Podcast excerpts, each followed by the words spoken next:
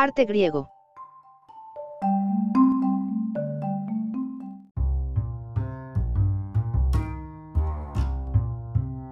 De todas las ciudades-estado griegas, Atenas fue la más importante para la historia del arte, pues fue cuna de una revolución artística.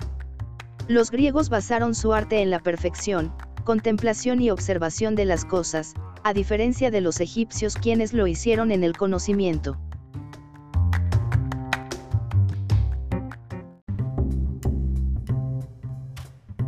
Los grandes cambios que depara el arte griego surgen a partir del descubrimiento de la naturaleza y de la concepción de esta como armonía numérica basada en la simetría y en la proporción.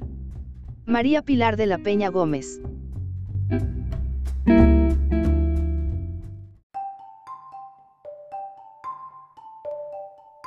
El gran despertar del arte a la libertad.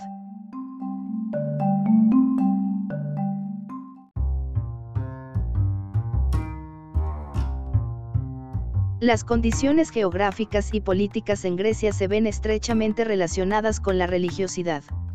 Además el politeísmo en Grecia presenta un novedoso enfoque humano de los dioses contrastando con la visión egipcia donde los dioses eran sometidos al orden natural. Al ser el hombre el punto central los dioses griegos pasaron a ser hombres también, aunque con características superiores. Este cambio de la concepción de las deidades en Grecia los llevó al hombre a entablar relaciones más terrenales con sus figuras divinas, dando una mayor importancia a la vida que a la muerte y por tanto desechando la alta importancia que los egipcios daban a las referencias a la vida después de la muerte. El gran despertar del arte a la libertad tuvo lugar en los 100 años, aproximadamente, que van de 520 AC a 420 AC. A pesar de que a los artistas aún se les consideraba meros artesanos en el siglo V comenzó una apreciación mayor por las obras en sí mismas y no tanto por sus funciones religiosas o políticas. Comenzó la competencia y el reconocimiento de los méritos de diferentes escuelas artísticas, según el método, estilo y tradición las obras de grandes maestros de cada ciudad se volvieron reconocibles.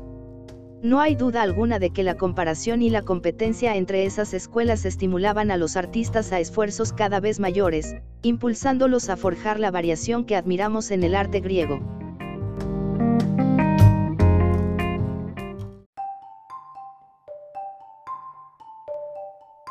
La escultura.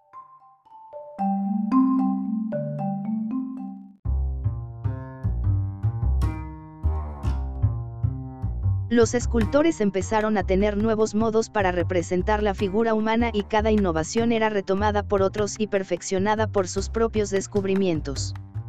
De tal forma que mientras un escultor descubría las proporciones que el cuerpo debía tener si observaba desde cierta perspectiva, otro encontraba el modo correcto de esculpir un torso, y un tercero la importancia de las expresiones faciales. Las figuras masculinas y femeninas podían representar tanto a seres humanos como a dioses, muestra de la antropomorfización de estos y de la elevación al rango semidivino o heroico de aquellos, particularmente, del prestigio que alcanzaban los vencedores en los Juegos Panhelénicos. Las primeras esculturas eran la soana, en singular soanon, de madera, representaciones muy simplificadas del cuerpo humano adaptadas a la forma cilíndrica del tronco de un árbol fueron sustituyéndose por figuras talladas en mármol, especialmente prestigiosa fue la cantera del Pentélico, y las fundiciones de bronce. Dada la posibilidad de reutilizar este material tan caro, han sido muy pocas las que se han conservado. De mucho menor coste eran las figurillas de terracota, que se producían a escala industrial, mediante moldes.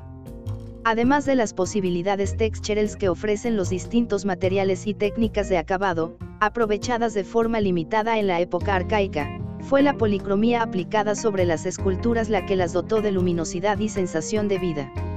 Los antiguos griegos no hubieran concebido que una escultura se dejase sin pintar, la considerarían imperfecta o inconclusa. Incluso la inevitable pérdida de los colores por el paso del tiempo, que el gusto romántico considera un incremento del interés estético, era considerada como un deterioro esencial. Las dos grandes obras de Fidias, su Palas Atenea y su famosa estatua de Zeus Olímpico, se han perdido definitivamente, pero los templos en los cuales estuvieron instaladas aún existen, y, con ellos, algunas de las decoraciones ejecutadas en tiempo de Fidias.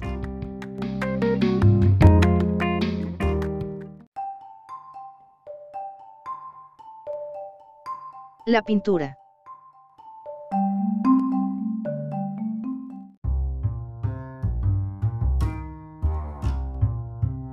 La pintura se encontraba en los jarrones, vasos o floreros de cerámica y aunque en el siglo viase la influencia del método egipcio era evidente en sus figuras de perfil y con los ojos vistos de frente, estas representaciones no eran tan rígidas y precisas como las de los egipcios.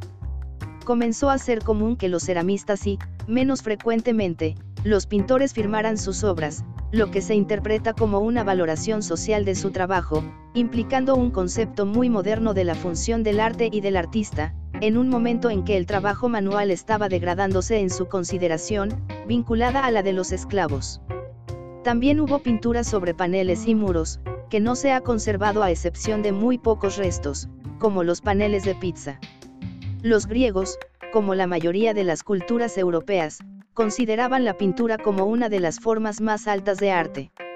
Las obras de Polignoto de Taces, que trabajó en el siglo V AC, seguían siendo admiradas incluso 600 años después de su muerte, como después ocurrió con las de Leonardo da Vinci o Miguel Ángel. Sin embargo, en este caso no solo no se han conservado ninguna de sus obras, sino tampoco ninguna reproducción. Los pintores griegos trabajaron generalmente sobre paneles de madera, que se estropeaban rápidamente cuando no eran bien protegidas. Hoy en día no queda casi ninguna pieza de pintura griega, excepto algunos restos de pinturas en terracota y de algunas pinturas en las paredes de tumbas, sobre todo en Macedonia e Italia. De las obras maestras de la pintura griega tenemos solamente algunas copias realizadas en las épocas romanas, la mayoría de ellas de una calidad inferior.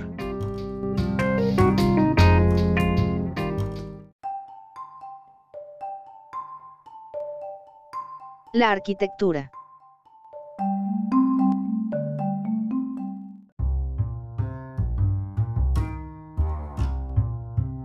Uno de los signos más fácilmente reconocibles de los logros artísticos griegos es su agraciada arquitectura, caracterizada por las elegantes columnas de piedra y los frantens triangulares esculpidos de los tres estilos arquitectónicos que se desarrollaron entre el 600 y el 300 AC.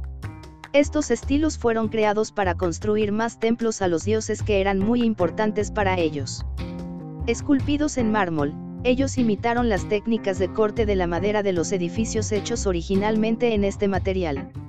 El estilo dórico es el más antiguo y el más simple, con columnas firmes y frentes cubiertos con esculturas que, al mismo tiempo, podían pintarse de rojo o azul para generar impacto, cabe destacar que no tiene base comparado con otros estilos.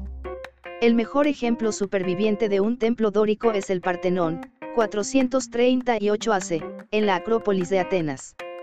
El estilo jónico apareció alrededor del mismo tiempo en las ciudades más ricas de Asia Menor. Produce la sensación de más ligereza y es más decorativo, con columnas esbeltas destacando volutas ensortijadas en cada esquina del capitel. El estilo alcanzó su apogeo en el desaparecido templo de Artemisa en Éfeso, una de las siete maravillas del mundo se puede admirar la arquitectura jónica en el templo de Atenea Nike en la Acrópolis. Las obras escultóricas de mayor renombre también fueron creadas en este periodo, por ejemplo, el grupo de la Ocoonte, lo que provocó que los ricos empezaran a interesarse por coleccionar obras de arte y pagar precios exorbitantes por ellas dando lugar al periodo en que los artistas dejan de verse como simples artesanos.